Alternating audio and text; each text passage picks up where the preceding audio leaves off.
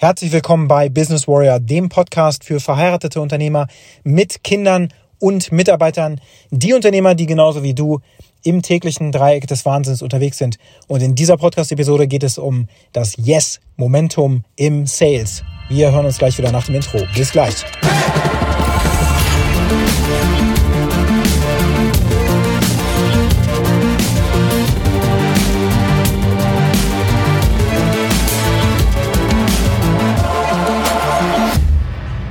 Ein Grundprinzip im Leben ist es, dass du von jedem Menschen immer etwas lernen kannst. Das finde ich ein total spannendes Prinzip, weil ich das gelernt habe vor, ich würde sagen, ungefähr 20 Jahren tatsächlich, als ich begonnen habe, Schlagzeug zu spielen.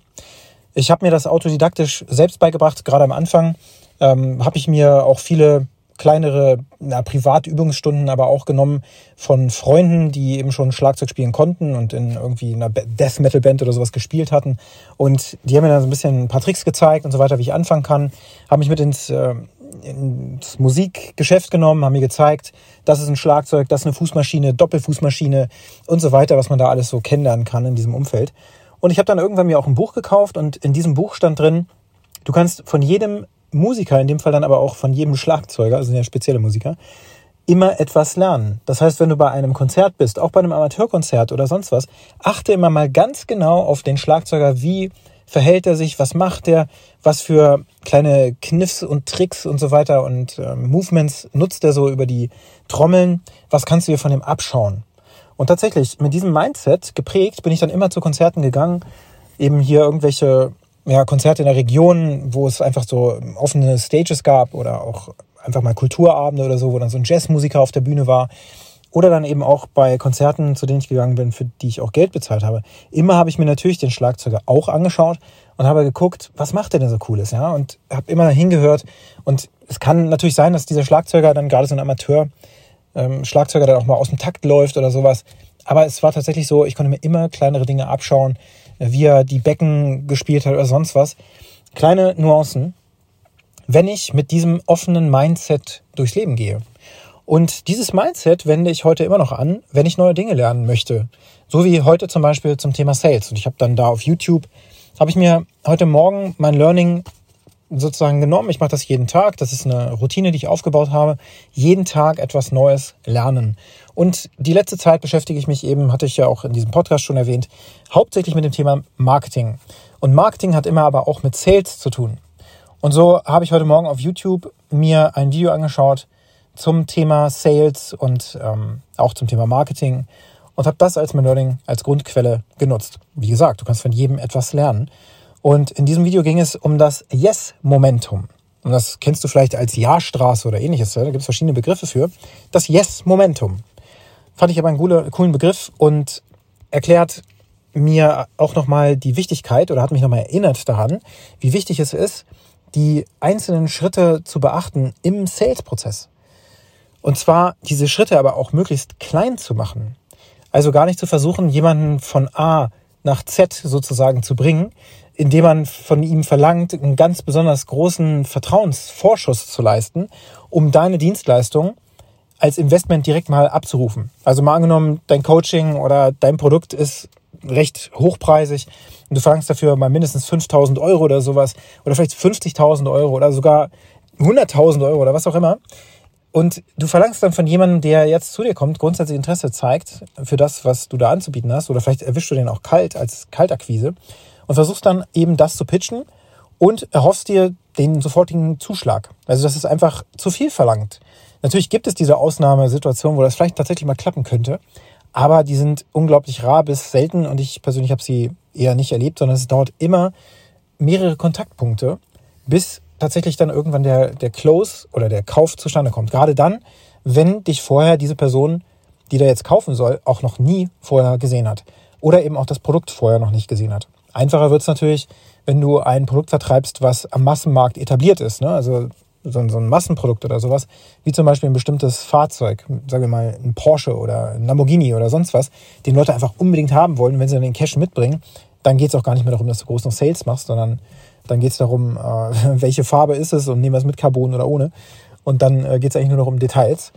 Ähm, Was nicht bedeutet, dass es unbedingt leichter wäre, dann so ein Fahrzeug zu verkaufen. Aber auf alle Fälle ist es natürlich leichter, weil die Marke an sich schon zieht und du musst niemanden mehr überzeugen, sondern das Marketing haben andere für dich gemacht, wenn du eben Vertriebler bist, in so einem Autohaus beispielsweise.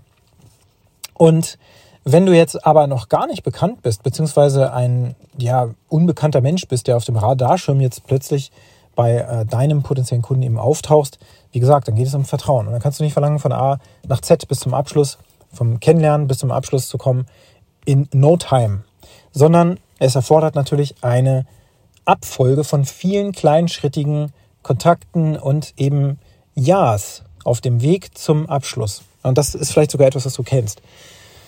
So, aber was das Spannende ist, ist, dass natürlich der Sales nicht direkt als Prozess beginnt oder so, sondern der Sales beginnt im Marketing.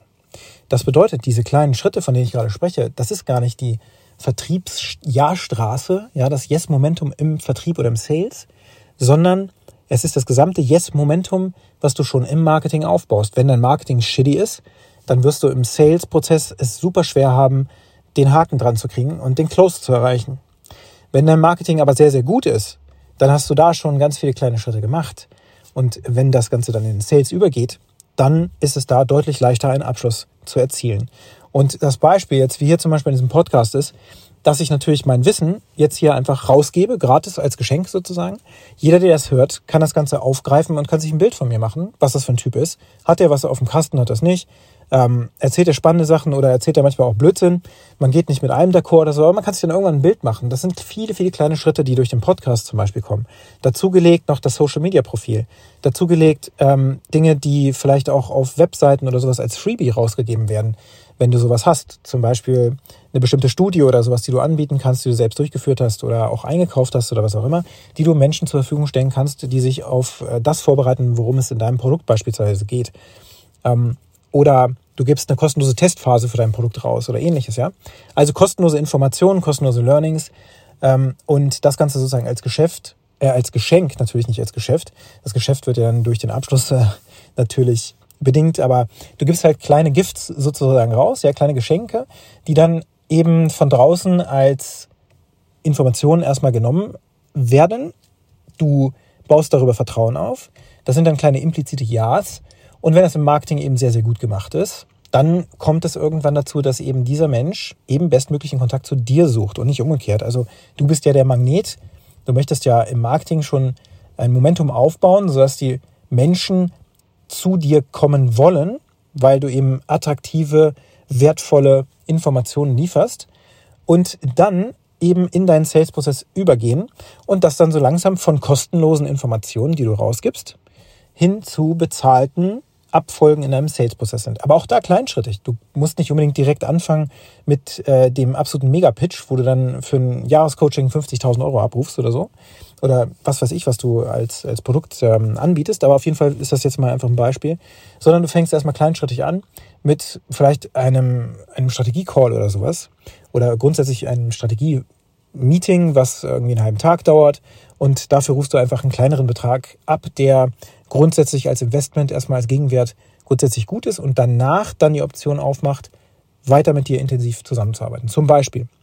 Aber vorher hast du eben diese ganzen kostenlosen Informationen rausgegeben und die kannst du natürlich auch auf deiner Webseite äh, unterbringen und da das sozusagen als komplette Enzyklopädie, so eine Art äh, eigene Wikipedia, ja, die du aufbaust mit deinem gesamten Wissen als, ähm, als Plattform, was du rausgibst, was du dann letztlich als Magnet, Teilmagnete nutzt, das Ja-Moment aufbaust, das Yes-Momentum und das Ganze geht in dein Sales rüber.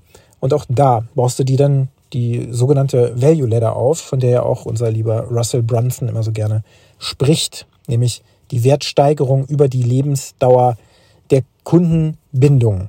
Das bedeutet, wenn ein Kunde dann irgendwann mal den Abschluss bei dir gesucht hast, mit einem, gesucht hat und auch hinbekommen hat, also dass dann ähm, die Geschäftsbeziehung startet, das ist vielleicht passiert durch ein günstiges Einstiegsprodukt. Wenn aber der Kunde schon mal gekauft hat, dann ist es sehr wahrscheinlich, dass, wenn er insbesondere zufrieden ist, natürlich noch weitere Produkte von dir einkaufen möchte. Manche Menschen kommen dann sogar aktiv zu dir und fragen sich, hey, können Sie nicht auch noch dieses anbieten oder jenes?